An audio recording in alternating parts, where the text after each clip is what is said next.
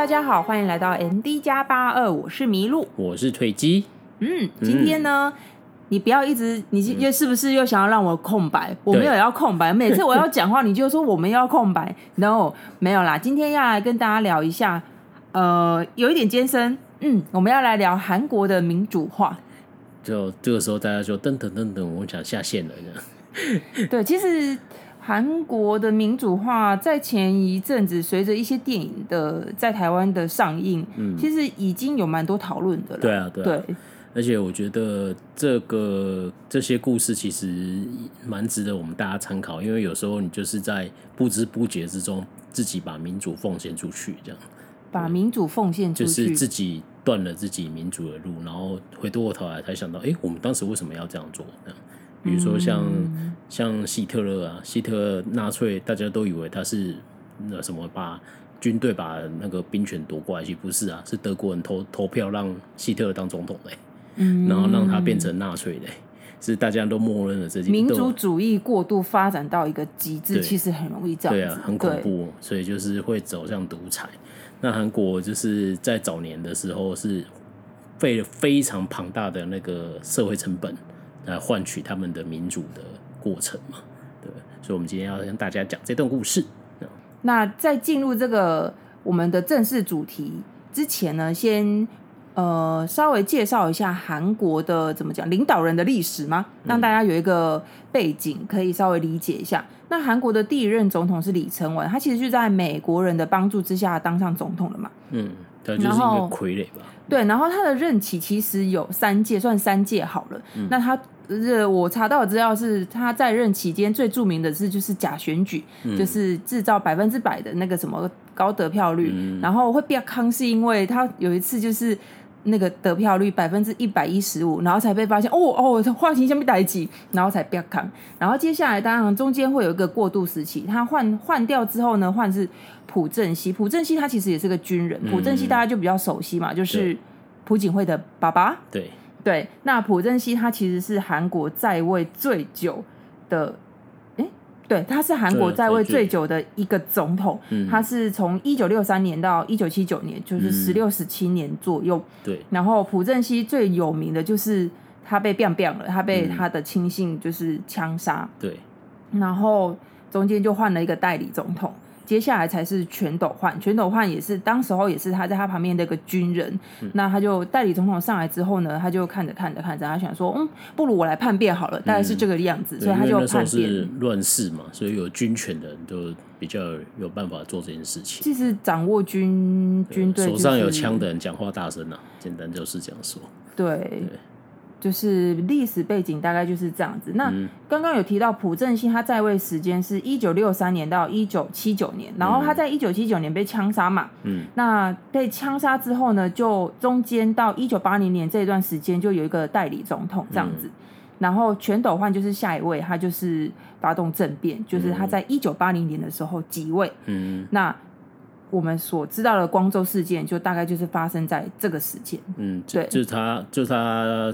十二月十二号发动政变后，接下来的过了半年左右，就发生了光州事件嘛，差不多是这样子，嗯。差不多是这样子。他一九七九年的，就是就是当年朴正熙被枪杀的当年的十二月，嗯、他就他就发动双十二政变嘛。嗯，对对。因为我们想要做这个主题，是因为想要放，因为就是很多电影，其实你分段去看的时候，其实有时候都哦，毕竟我们不是韩国人嘛，我没有也没有读那段完整的历史。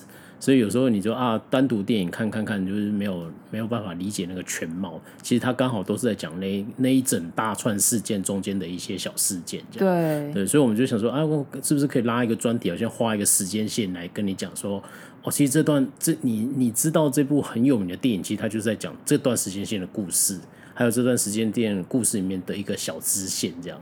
对，所以就想要做这样子的一个题目。那刚才已经有讲过，就是在呃朴正熙在位的最后一年的时候，他是被枪杀嘛。那这段枪杀的这段故事，就是呃前年有一部很有名的电影叫《南山部长们》，李秉宪，李秉宪对，那部他还有得奖，他因为这一部还得奖，没错，对，好像是那一年韩国最卖座的电影了。嗯，对，然后就是如果大家有兴趣也可以去看，因为这这个不是今天的主题，所以就带过就好。对，然后在那个刚才明六有讲过，就是接下接下来就是全全斗焕夺得军呃那个统治权以后，他就开始呃他的那个统治的阶那个阶段嘛。那这过程之中就爆发五月的时候就爆发了光州事件，也就是他在光州这边呃有大批民众上街抗议，要求要民主化，然后要民那个抗那个撤销掉那个戒严行动这样子。嗯，对，那这过程之中。就可以介绍一部很有名的电影，叫做《华丽的假期》。对，那这是这是一部完全在描述那个光州事件的那个完整记录这段过程的电影啊，应该可以这样说。这部电影是在两千零七年的时候在韩国上映啊，然后主两个主角是一个是李李准基，然后一个就是李相庆。李准基大家应该比较熟啊，李相庆，如果你最近有在看 Netflix 有一部很轻松的那个戏剧的话，就是那个《羽球少年团》。他就是那个主角的主角的爸爸，那个教练这样。嗯，对。然后我觉得这部电影其实它很详尽的记录了那个光州事件，就是民民众他们在反抗那个军队镇压的过程。哦，因为那个时候其实你看一些背景资料的时候，你会知道那个他们就是宣布戒严嘛，然后军队就直接进去那个。呃，光州去镇压，就是要那个，那个、他就是就是杀就对了，谁敢？就是、他一开始就是一开哦，严、呃、严格来说，他在上一任总统其实就已经有一点像戒严情况、嗯。对，那全斗焕他全斗焕他就是夺政之后，嗯、就是你知道，因为他毕竟是政变嘛，他其实是政变，所以你人民会有一些不同的声音。嗯、然后其实朴正熙其实虽然大家会觉得说，哦，你好像很极权，嗯、哦。要讲吗？就是他废除那个朴正熙，其实大家对他的评价是很正反两极的。嗯，因为刚刚有说他其实是有一点集权统治。嗯，因为他他在他任内，其实韩国一开始，因为他也是美国在美国的辅导下建，可以说是建国嘛，嗯、南韩。就是韩国一开始也是采三权分立。嗯，那朴正熙在呃朴正熙的时候呢，他就把他全部改过来，改过来都给大统领好了。嗯，然后呢？韩国一开始也是有民选，虽然说李承晚他就是假民选，嗯、但是就是还是有一个什么民选制，就是假中的民主制度，对民民主制度，然后说这一任要几年啊，嗯、这一任几年，几年之后你就要换人、嗯、啊。虽然都是自己选自己这样子，嗯、但是那个朴正熙就更猛了，嗯、说什么什么选，就我就直接宣布什么废除这个、嗯、这个期限，然后就是等于说就是从总统变成大统领这样子，嗯、所以他其实是一个很。有点集权，但是人家也说，因为那时候韩国就真的很穷，很穷，很穷。嗯、他自己说，在当时大家都状况不好，然后你可能文盲也很多。嗯、那我如果要好好把国家的经济拉起来的话，他认为他必须要舍弃民主，然后把经济顾好。其实是这样子，嗯、因为你越民民主民主化之下，可能会为了选票，可能会牺牲部分、嗯、大部分人民的权利嘛。有可能。我们正在经历这件事情。对啊，因为 没有啦。呃，没错啊。就是其实大家一定会知道，为了选举，你可能啊，我上来之后，我就要废除你的什么政绩，或者是我下一届就不到我了，那我这一届就随便做之类的。就是民主其实都会有它的不好的地方嘛。对啊，而且很容易揠苗助长嘛，因为他要看到立即对，要看到立即的效果，所以那个时候。哦，朴正熙他就觉得哦不行，我国家真的穷到穷到不行，我觉得、嗯、他觉得应该要好好的发展经济，所以他认为说那就先不要民主吧。嗯、那事实上成果来说也是蛮成功嘛，他、嗯、因为他就创造汉江奇迹，那老一辈人都知道嘛。对，所以朴正熙就是韩国人对他的评价就是正反两极啦，嗯、就是的确是他把韩国拉起来了，但是他真的是你。我觉得讲难听一点，他跟共产党没什么两样啊，对啊，对不对？有人就说他很，他其实那个对比时代就很像台湾两蒋时期那种对。对对对对对对对，因为韩国的很多基础建设都是在他任内开始去、嗯、去做的，这样子。啊、其实真的有有有有有有像两蒋时代，有一点这样，就是很集权。那他可能不是全然的。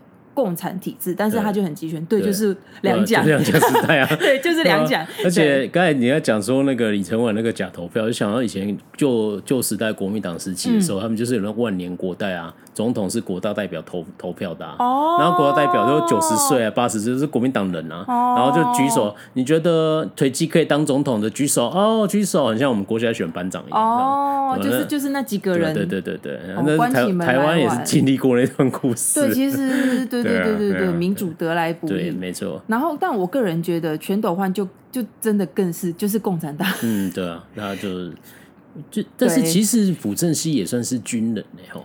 他是军人，可是但是，他总我感觉手段跟全斗焕又不太一样。我觉得他是有抱负的军人，哦、因为他是穷过来的人，有可能是因为对，因为我们看南山部长也是，嗯、最后他的亲信不是跟他说，当时候我们在抗议的时候，你不是有什么很大的梦想？我觉得他其实他是真的为了国家好，不然他不会汉江奇迹拉的这么好。嗯、对，对啊，他可能当时起来做这些事情的时候，他是心里带着希望韩国变好的一个憧憬。我们觉得啦，毕竟我们也不是韩国人，我们也是看电影然后查。资料，对，对，也有可能是因为这样子的过程，所以才导致他做法有点不一样。全斗焕就比较接接近，就是夺权。他真他是夺权，啊、而且他真的就是对他就是共产党。嗯、你敢反抗我，我就说你是共匪。对，哎，谁才是 谁才是共产党？然后好，你敢反抗我是没有办法跟你用讲了，是不是？好，我先控制舆论，那媒体什么都先控下来，媒体看不到什么，你们还是继续，那我只好坦克车开过去，开进去了。对，就是这样，没错。对，不要以为只有六四才有坦克车，好吗？而且那个时候在南山部长一直有看到这这段戏码嘛，就是他们朴正熙一直觉得哎有抗议就是叫警察去镇压，然后军军政府的系列就全斗焕他们就一直要把坎特车开出来，对对对，然后是 宋承宪一直把坎特车开回去。为什么大街上会有坦克车？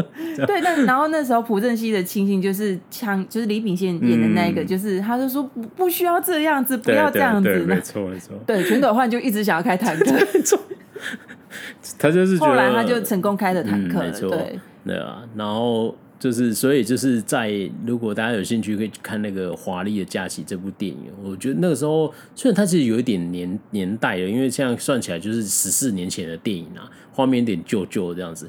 可是那时候我看的时候，我觉得没有太觉得，我不会觉得很旧，对，没有那种感觉，对对，不会觉得很旧。在一两年前我们就看过，嗯啊，那个那个其实整个看起来不会，你不会觉得好像在看一个老片的感觉，所以还好，对对。但是你看完会觉得哦，会有点生气，你知道。而且我觉得看完会很佩服，就是，嗯，就是哦，韩国的电影竟然可以对把它演拍出来演出来，然后你会很震撼。嗯，我们先不论说那个剧情有哪里有不对或不对的地方，但是他至少把那个大架构、历史背景完整的演出来。对对对。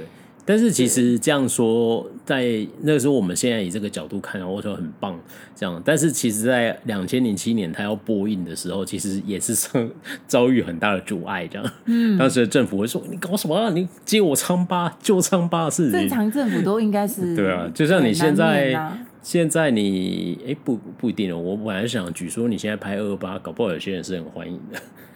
现在拍，啊、因为二二八现在也只能拍二二八啊，有可能对啊，或者几年后可以拍什么东西可以过吗？嗯，也是可能二十年后就再拍别的题材这样子。对啊，现在一定是拍二二八啦，对啊。所以就是当时我看台湾，其实那时候有有一段时间在二二八纪念日的时候啊，他们有一些团体去重新上映这部电影，在台湾。小规模啦，上哪部？华丽的假期哦，哎，因为我觉得他们就是想要呼应这个，对，虽然不完全是一一样的，我们二八虽然不能定调是民主化运动但是对，但是他只是要说，当时其实那个军事镇压是某个程度上是有点类似这样，对，所以所以就是华丽假期这部电影，我觉得光州事件严重许多。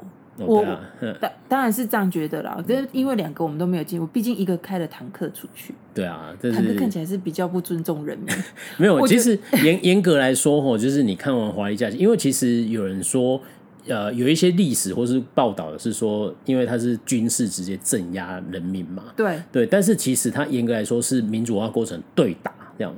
就是，就是，当然，你就你用对打去想说，军队跟百姓好像是一个很奇怪的事情。但严格来说，光州，因为光州那个时候有时候比较聪明的都在住在光州嘛，比较求新。对对对对，对有一点啊。所以他说他们其实有战略性的，他们有去华丽假期有演，他们去抢警察的枪啊，对，用警察的那个，他们不是只是一般的百姓，对对对，他们是有计划性的去做这些事情。他就是为了追求，为了推翻这个政府，一群有理想的，想要让想要民主的人，对对对对。所以他是很忠实，他不是说哦，像什么哦，一个去一个蛮荒的地方，然后拿石头对抗这些人，不是，他是一个对打过程。当然，你说跟军队对打，本来就是以卵击石啊，对啊，没办法，对啊，因为 只有国家才有坦克车。对啊，你你再怎么厉害，你就是你你就是拿警察枪，你怎么可能打得赢大炮坦克车？对，这是没办法的事情。所以其实是有点悲惨的，但是他很如实的呈现了这段，就是那种革命，然后。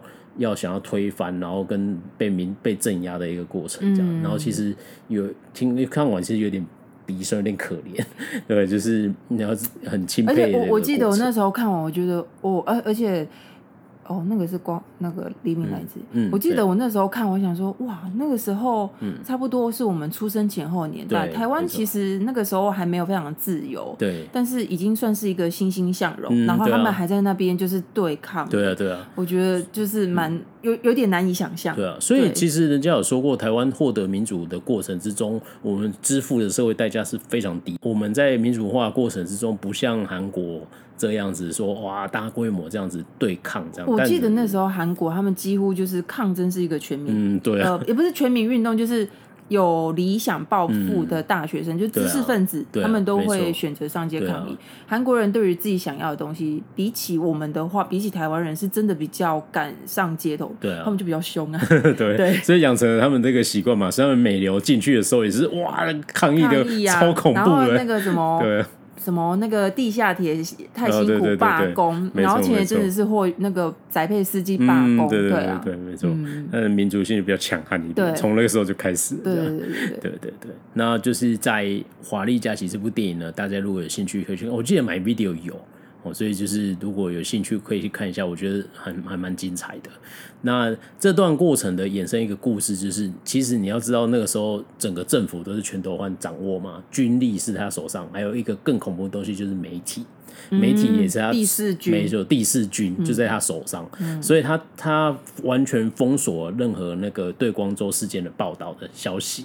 然后你知道韩国算是国土也是蛮大的一个地方嘛，所以然后他就对外用他掌控的媒体一直宣传说，在光州这些地方有匪谍盛怒。我跟你说，这这里就是我要提的，就是很恐怖的地方，就是嗯，假的民主比真的共产党还要可恶。嗯、因为为什么要说假的民主比较可恶？我没有在影射谁，而是我们刚刚有提到朴正熙，他直接说：“哦，我就是我就是要一直做下去，嗯、我就是。”废除那个总统或是大统领的那个连年连任的年份限制。对。但是呢，全斗焕上来之后，他就总之全斗焕上来的时候呢，他就重新再修订了这个年份的限制。他把原本的没有期限限制改成五年一任，就是也就是现在韩国他们，你看文在寅他不是一直很希望说五年太少，而且他们其实是。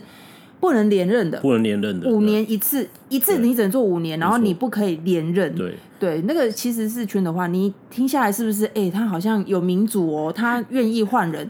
可是你知道，他就是他看起来很民主，但是他掌握了所有的他的资源跟媒体声量，所有的消息都出不去。对，外面看韩国好像哦，对啊，他好像怎么样怎么样，但是实际上他他实际上他其实是非常高压统治。嗯，只要有不一样的声音，他就说你是共匪。对，没错。对。就是这样，其实就是，就是讲，就是你表面上看起来，他好像说，哦，我我觉得那个时候，我猜他应该只是政政治的战略而已，他要假装说，你看，你看，我没有这个私心哦，我只是设定说，你看啊，现在这个国家就在动荡之中，我暂时做一任而已。就我这个时候就要讲一下我最喜欢的电影之一《Star Wars》。你说《Star Wars》中间有一段故事啊，就是他们就是这样子，就是那个西斯大帝称称帝的时候，他们就搞出了战乱嘛。就是他就说绝地武士刚才要谋杀我，意图政变，然后要夺取那个这个银河帝国的统治权，这样。然后我在此宣布，暂时赋有我一个权利，统治银河系。大家不用担心，直到我把叛乱扁平以后，我就会把这个权力交回去。这一这一讲就是五十年这样子。我觉得这真的很恐怖，啊、就是当权者，如果你就是他可以用各种借口。对啊。但是我觉得，其实我觉得有可能是借口，因为我们不知道，啊、因为查到的资料是全斗焕他推 全斗焕，全斗焕 他推翻了呃崔，就是上前一个代理总统之后。嗯他就他其实不是隔几年，他其实就是当下就是修改单、嗯、单一任一任五年。对，所以你看表面上其实是哎，他好像有想要做点什么。嗯、对，对对，他想要做点什么，结果他变得更极权了。对啊，但也有可能是那时候因为毕竟是政变，所以大家反反抗的声音也是有可能吧啊，对啊，对啊这顿的社会你要稳固你的政权，你只能控制跟你不一样的声音。对啊，就是就是言论上会很多管控。哦，我们扯太远了，刚刚要讲说他掌控媒体，总之就是 假民主。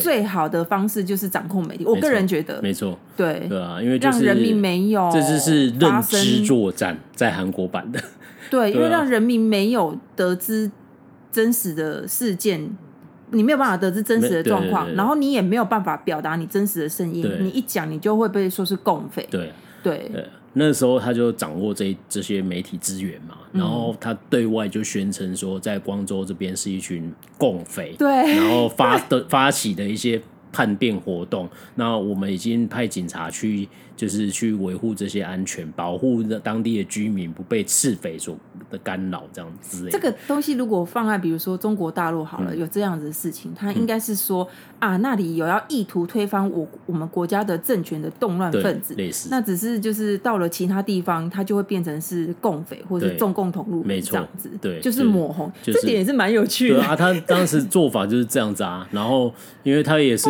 因为把把东西码起来，还以为是大陆，中国的啊，好。我们不要攻击那个中国大陆、啊。没有他，他你看他那个，因为他们刚好北部有一个邻居，就是也是共产，对，所以所以他真的很好操作，很好操作啊，所以他就用这个方法嘛。啊、然后这这个段过程就衍生出另外一个故事，因为当地的光州人就说奇怪，为什么我们都没有，我们爆发这么大的民主流血事件，为什么我们一直被镇压？可是。怎么在报纸上都看不到我们的报道？因为他们会祈求说，国际上看到会不会给我一点资源？毕竟我们是在做一个正确的事情嘛。对对对对，对。然后这个时候就衍生出另外一部很经典的电影，就是我不过是个计程车司机。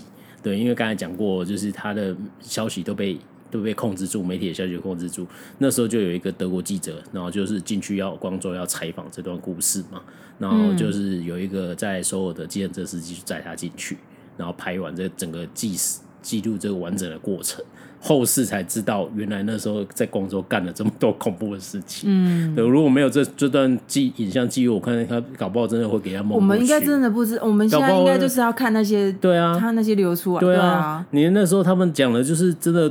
那个时候在我那个《建设司机》这部电影里面啊，宋康昊他不是有一段戏，我那段戏我觉得看得很心酸。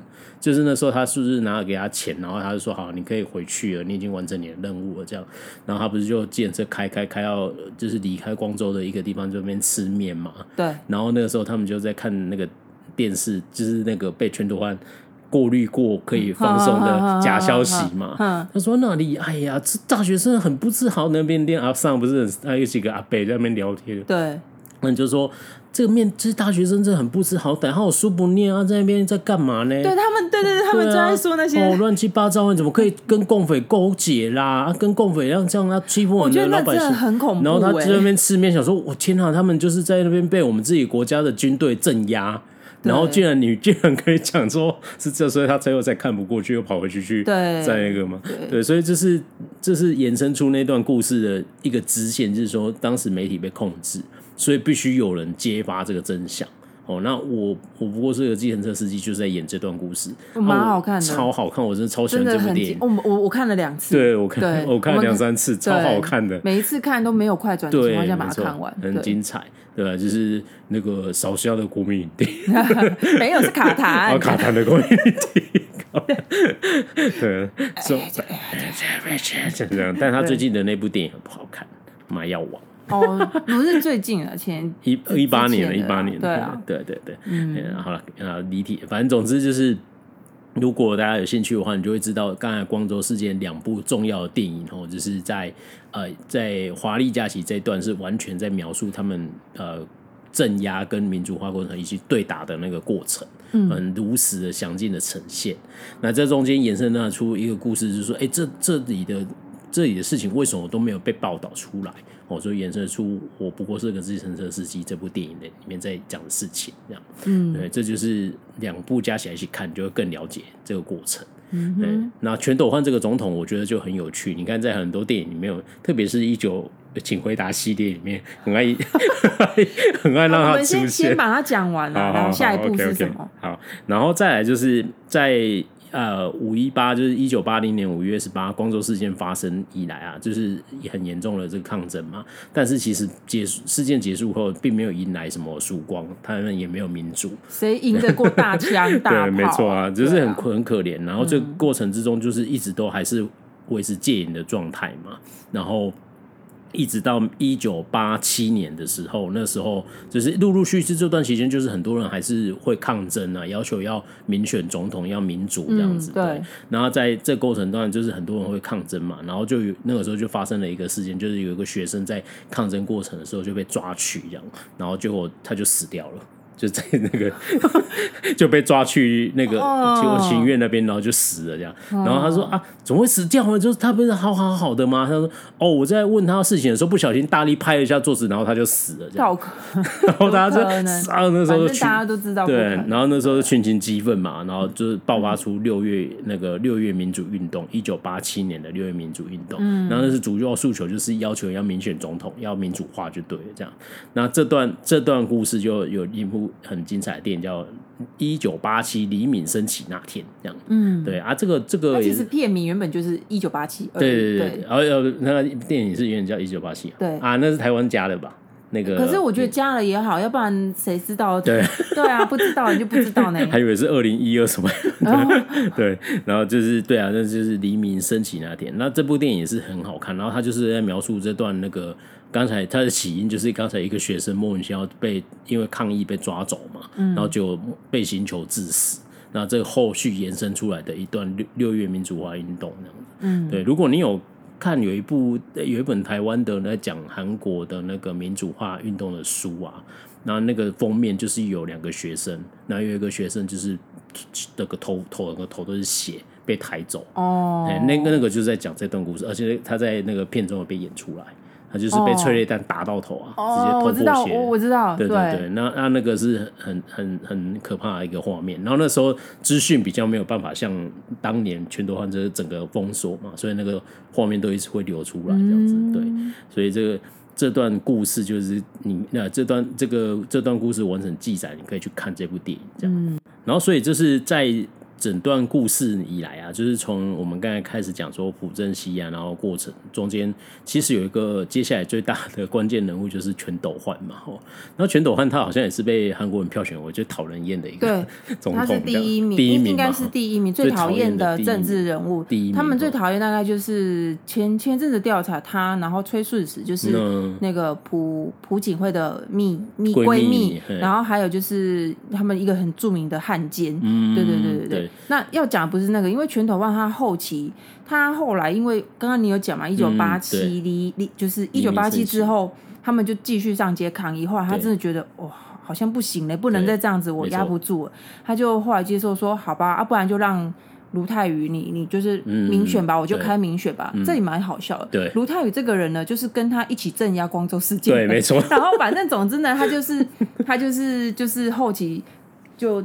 就是他，就让卢泰人民选呐、啊，嗯、然后就是那个那个那个名单是卢泰愚这样子。对对对，总之，卢泰愚就当上呃韩国史上第一个真正就是民选选出来的。反正这这是另外一回事。只是我要讲的是，就是因为光州事件后期，大家其实都知道，就是全斗焕这个人就是已经快受不了了。对。然后后来他不是。花呃，一九八七有演到，他去庙里嘛，他躲到庙里，没错。这你你一定要记得这个，然后你看，请回答一九八八，你就会知道那个盛丰他哥对在那边。发生什么事情，对对对，对就是请回答一九八八有把他演出来，对对对，没错。然后还有那个严严熙。洞，因为他住延禧洞嘛，延禧洞是呃，请回答一九九四，对他也有出也有出现一一点点，就是带到而已。对，他每次出现的时候都很激动嘛，就是周边的人这样，对，七八七八对对，很有趣。然后因为全斗焕。目前他一直生，就是最后法后期是有对他做，他被判死刑，那后，后来是有特色。金大中就是在金大中的建议下，就是金永山就是把他特色掉这样子，对对对。而且，但是其实很恐怖。其实我有看过他的一些审判的一些报道啊，嗯，然后那时候其实有说，就是他就一直变成说已经嘛老年痴呆症了，一路一路记不起来这样，超恐怖的哎。对，然后然后最恐怖的是，人家就记者就不不觉得说你这这感觉他在鬼扯就对，然后就去跟踪他，然后他就说，诶，他还可以打高尔夫球，哎，他不是老年痴呆症，就是说他还是。只要哪有可能老年痴呆症还可以做这些事，就否认掉他这样子。但是总之他就是他就是打算这样蒙过去，他 看起来也是成功了。可是。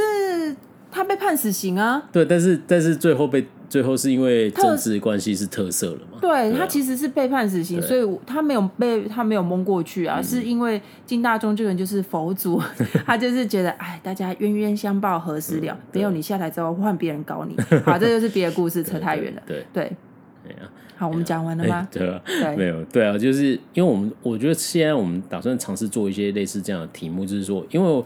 我会想到要做这个，是因为之前我们第一次开 Podcast 的时候，不是有聊一部电影叫那个《记忆之夜》嘛？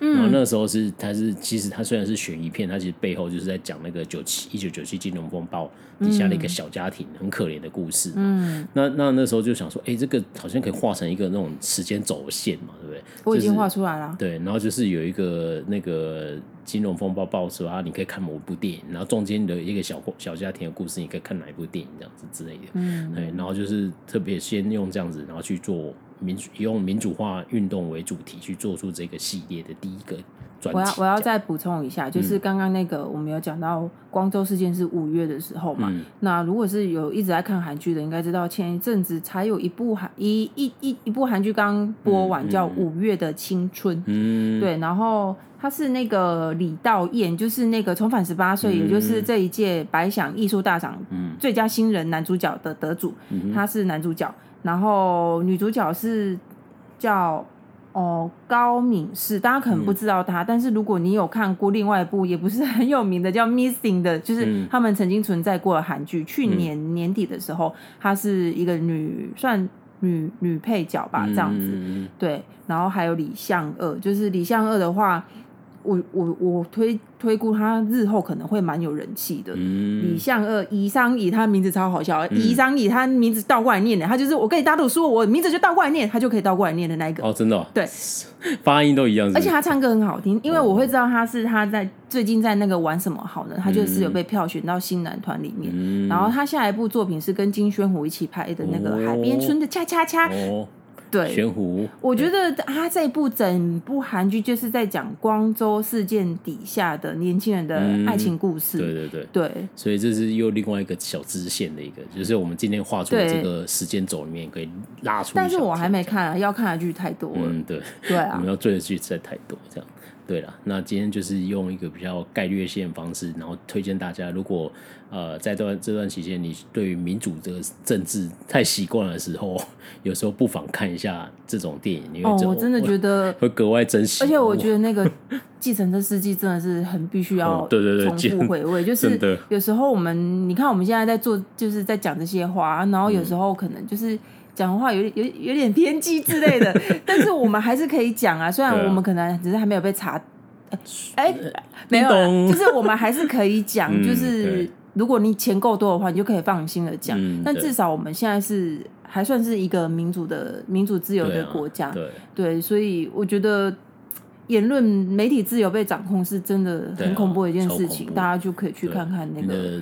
我只是个计程车司机，嗯、对，你就知道说，当一个真实事件被用各种奇怪的政治的套路去呃操作后，你会让人民会完全认知是另外一个不同世界的真实。可是共产党就是这样，对啊，他就是那个就叫认知作战啊，就让你觉得说哦，是是，就是认知作战，对，没错。其实共产党最最会用的就是这一招，对啊，对啊。你看中国大陆也是这样，没错，让你以为是中国是最好的，这这对对，就相信党，对，就那武汉肺炎的时候，他们呃，武这新冠肺炎的时候，他们不就是就是真的是这样子哎，对啊，就是。没办法，这就是社会氛围嘛。对，可是你不能怪他们人民，因为他受到就是这种，就是受到这种教育啊。对啊，所以我我觉得掌控媒体，然后就是认知作战真的很恐怖啊。超恐怖。对，就你以后就知道，就是这这有些事情其实离我们现今生活也没有太遥远，这样子。对，对啊，对啊。好了，今天讲的议题有点严肃，但是我发现我们的听众其实比较喜欢听这种东西，这样，因为上礼拜讲那个比较风趣的那个驱魔面馆，一方面可能驱魔面馆比较久，太久，你想说，哎、欸，什么东西呀、啊？对，大家就直接跳过。但是我们这一次还是比较着重在介绍电影、啊，对对对，对，当然就是刚刚有提到那个什么，哎、欸，韩国的什么近代近代史的那个、嗯、那个什么年份图，对我是画出来了，但是、嗯、嘿嘿，你们看不到，因为这是声音。但是之后如果大家有想要再听比较，啊、你让我讲完。但是之后大家如果有想要再比较知道，哎、欸，比如说，哎、欸，我对那个什么东西的来来龙去脉，我想要再知道多一点，嗯、你也可以留言跟我们说。嗯、对，那我们 maybe 就再做一集跟大家分享，然后再另外写成文字在我们部落格这样子。嗯，嗯对啊。好了，那我一样要介绍我们家社群了。我们就是粉丝团叫迷路看世界，然后我们最近也会写一些比较。好的文章，至少一个礼拜一定会更新一次。机智是生活。最近的文章都是在听歌。哎，我我我的本来就是我那里本来就是用来听歌的。嗯，对对对对，哎对。哎，那个文章点阅数最多的就是那个关于音乐的一些故事，对吧？对。大家有兴趣可以去迷路看世界。如果你喜欢听老歌，对对对，韩国老歌，对对。然后就是 I G 是 M D dash dash dash 八二，四个 dash。对，然后在各大 Podcast 平台搜寻 M D 加八二就可以找到我们哦。然后记得如果有呃如果想听的一些题目啊，或是想了解更多韩国的一些文化、电影知识的话，记得一定要给我们五星留言哦，然后我们会做出更好的节目内容。好了，那今天节目就到这里哦，我是推机，我是麋鹿，好，下次见，拜拜。